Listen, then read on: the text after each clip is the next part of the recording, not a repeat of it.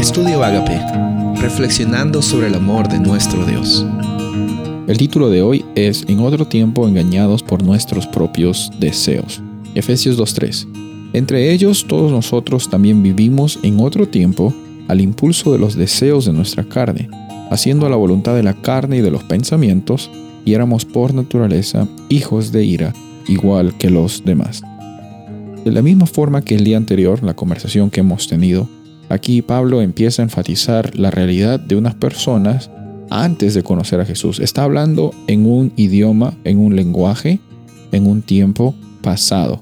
La realidad de una persona que no tenía esta experiencia de, salvación y de transformación en Cristo Jesús. ¿Cuál era esa realidad? Bueno, cada persona se dejaba llevar por sus propias voluntades. Dejaba que, entre comillas, su corazón decida y obviamente un corazón que está en rebelión con Dios no va a llevar abundancia, sino va a llevar a más escasez.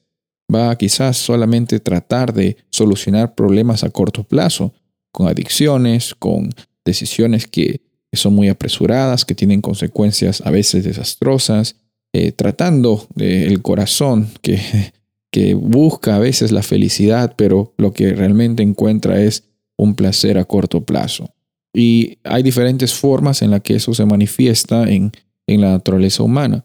Pero no estamos aquí para enfatizar las cosas malas, porque como Pablo dice, y vamos a ver en versículos más adelante, ese es un antes y hay también por medio de Cristo Jesús un después.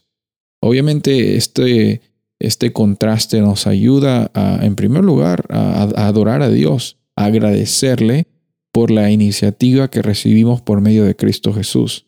Nosotros, todos, toda la humanidad ha vivido esta experiencia. Y los que aceptan a Jesús tienen también la oportunidad de vivir otra experiencia, vivir una experiencia de plenitud, tener una experiencia de propósito, saber de que Dios está proveyendo por cada una de nuestras necesidades, reconocer que nuestras circunstancias actuales no definen nuestra identidad como hijos de Dios, como herederos del reino de los cielos, como parte de este pacto. Y en esta experiencia encontramos que hay un antes y un después. Y en este después que vamos a hablar en, días más adelante, eh, el énfasis no está en lo que nosotros podemos o no podemos hacer, lo que dejamos de hacer en un nivel conductual. El énfasis está en la obra de Cristo Jesús y cómo el trabajo del Espíritu Santo está motivándome para decidir siempre por abundancia, para decidir siempre por una experiencia que glorifica el nombre de Dios. Soy el pastor Rubén Casabona y deseo que tengas un día bendecido.